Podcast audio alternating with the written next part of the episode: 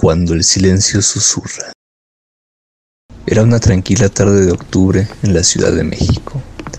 Angélica volvía a su departamento, apresurada como todos los días, apresurada pero no distraída. Caminar en esta ciudad significa estar siempre alerta, dirigiendo la mirada continuamente de manera disimulada hacia los extraños que pasaban por las cercanías, buscando cualquier señal que pudiera revelar un peligro en los autos, las esquinas, los callejones o los rincones. Pero esta vez, un par de cuadras antes de llegar a su destino, se detuvo. Frente a ella se alzaba un muro de ladrillo que dividía la zona residencial de la calle. Su uniformidad había sido destruida hace mucho por la aparición de una profunda grieta. A alguien que no conociera la historia de aquel lugar le habría parecido un detalle sin importancia pero Angélica sabía que esa enorme marca era un testimonio. Aquel muro, en su silencio, compartía un relato. Le hablaba de un día en el que un temblor destruyó miles de vidas. Le hablaba a través de esa boca tenebrosa y retorcida, una grieta, una herida, una de las muchas cicatrices que uno le puede encontrar a esta vieja ciudad. Angélica permaneció unos instantes más frente a ese muro, en su mente fueron apareciendo las fotos que alguna vez había visto de la tragedia, junto con las palabras que le llegaron desde revistas y periódicos. Recordó aún con más claridad el testimonio de sus padres y sus abuelos que vivieron durante aquellos tristes días. Continuó recordando hasta que llegó a su edificio. Mientras subía las escaleras, podía escuchar una tenue música que llegaba desde uno de los departamentos. Venía del hogar de doña Teresa, mujer ya anciana a la que tenía un gran respeto y cariño. Al pasar junto a su puerta, reconoció la letra de una canción de Javier Solís. Sombras nada más, acariciando mis manos. Sombras nada más, en el temblor de mi voz. La melodía llegó a su mente y encendió el recuerdo de un domingo, o más bien varios domingos, en la casa de su tía abuela, llamada Consuelo, días serenos, amenizados por música como esa, letras melancólicas y amorosas, cantadas por seres apasionados, cuyas voces le llenaban el corazón de sentimiento. Angélica sonrió. Hacía ya un par de semanas que no hablaba con doña Teresa. Prometió tomarse un tiempo para visitarla. Después de todo, aquella mujer encorvada por el peso de los años la trató con gran amabilidad cuando recién se mudó a inicios de junio.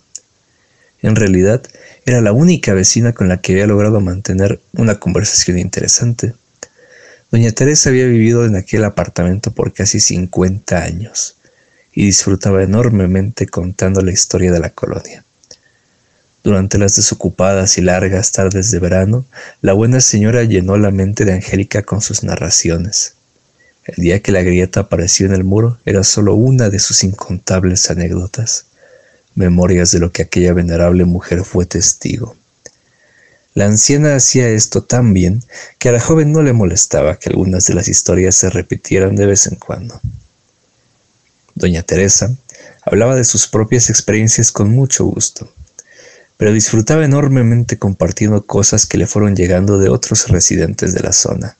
Chismes, anécdotas, dramas familiares, todo bien adornado e imbuido de nostálgica pasión pero sus favoritos eran los rumores en torno al edificio y sus inmediaciones, visiones de ensueño y pesadilla, historias sobre inusuales ruidos nocturnos, sobre susurros y sombras.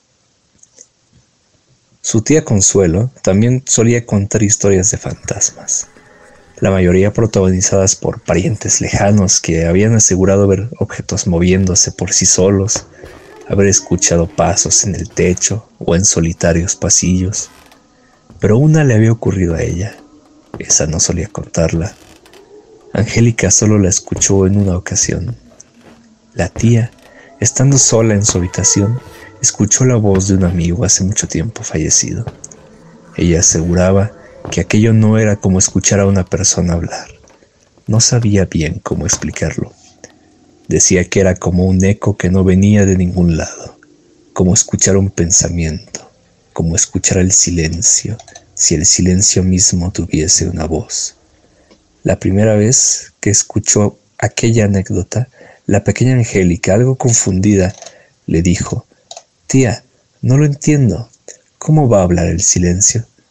La tía no contestó. Solo se quedó mirando hacia ningún lado.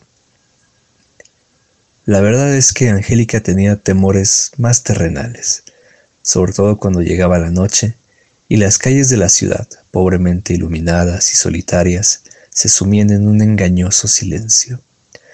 Temerle a los que ya se habían ido nunca le pareció tan lógico, sobre todo viviendo en un lugar donde hasta las entrañas de la tierra eran un peligro más que tangible. La idea de tener que afrontar la fuerza de un sismo estando en un cuarto piso le había arruinado más de una noche.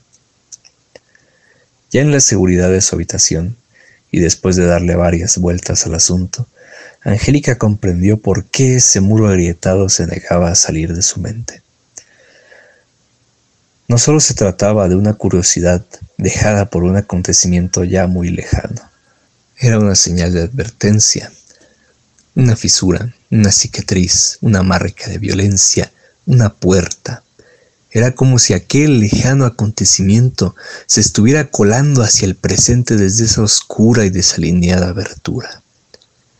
Estaba tan centrada en sus reflexiones que estuvo a punto de no escucharlo. Empezó siendo casi un suspiro, como el rumor del viento en una noche serena, apenas audible. Angélica silenció por completo su mente. Luego se volvió a relajar, convencida de que aquello no era más que uno de los tantos ruidos que aparecen todas las noches y que la imaginación suele dotar de perturbadoras implicaciones. Pero el suspiro, en vez de desaparecer, se repitió unos segundos después. Continuó haciéndolo hasta que se fue transformando poco a poco unas cuantas letras fueron apareciendo, luego el esbozo de una palabra que la joven finalmente pudo percibir junto con un escalofrío. Escóndete.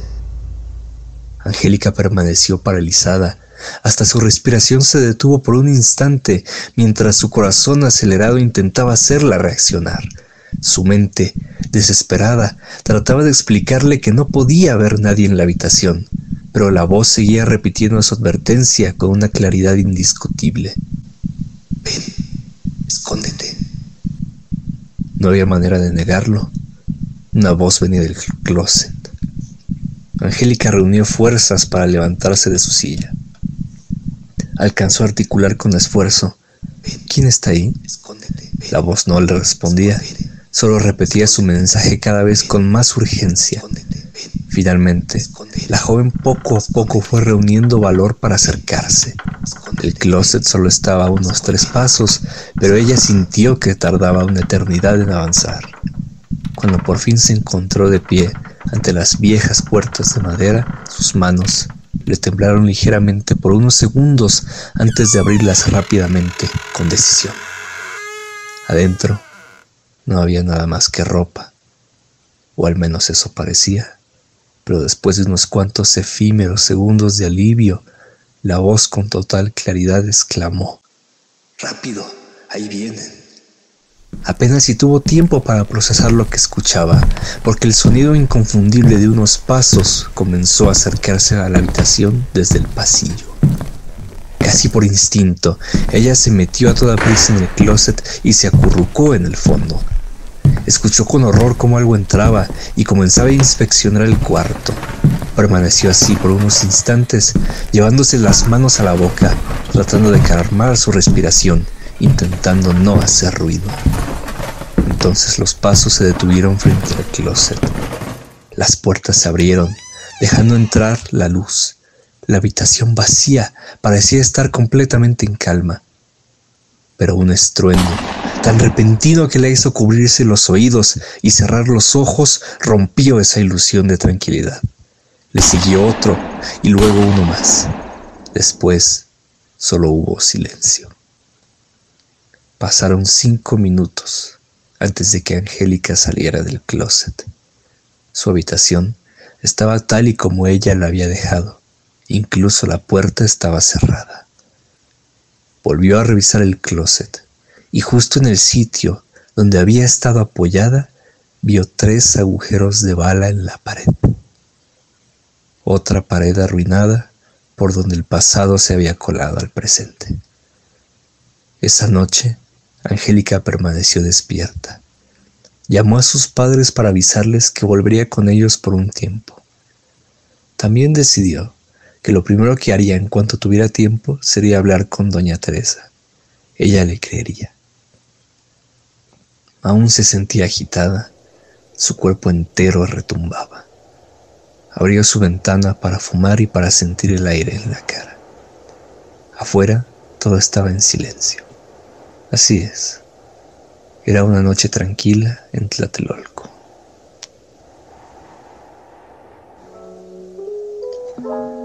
Yo fui Arturo Galvez. Gracias por haber visto o escuchado este cuento. Espero que les haya gustado. No olviden darle like, compartirlo y seguir Interlatencias Revista en todas sus redes sociales. Queremos agradecer a nuestros Patreons, ya que sin ellos no podríamos realizar este proyecto. Muchas gracias.